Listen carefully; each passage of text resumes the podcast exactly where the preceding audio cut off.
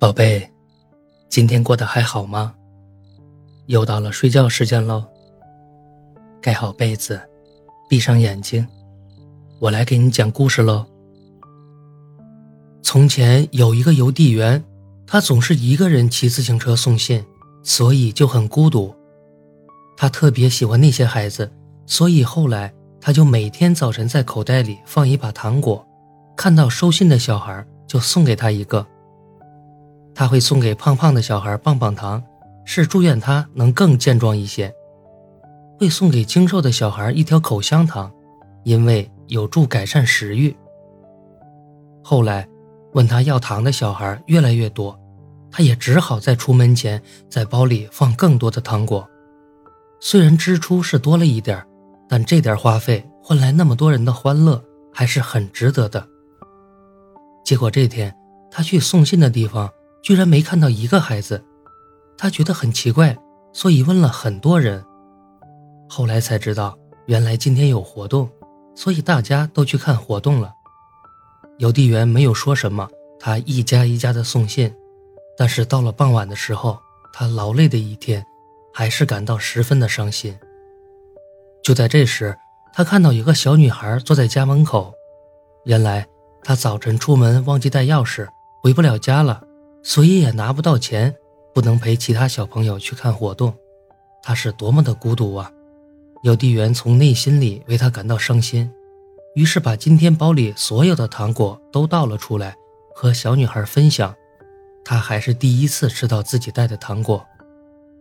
小女孩很开心，于是表演自己刚学会的舞蹈给他看。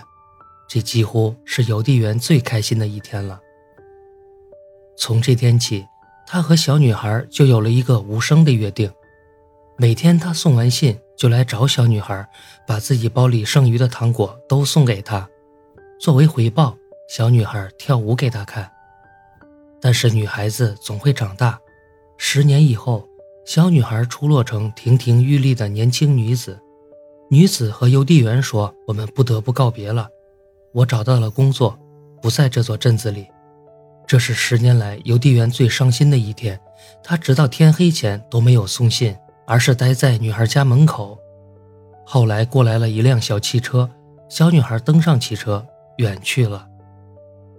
他非常伤心，一个人在夜色里走着。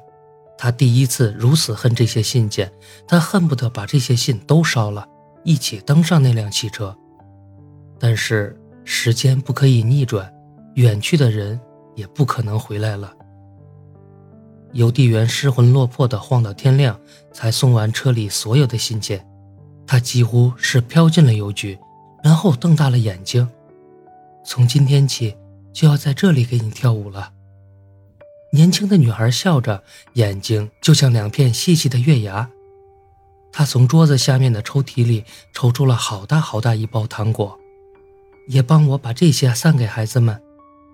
邮递员听着说不出话来，眼泪在眼眶里晃动。这些年，谢谢你了，所以也让我成为可以传播欢乐的人吧。好了，故事讲完了，记得订阅、月票支持哦。晚安，宝贝。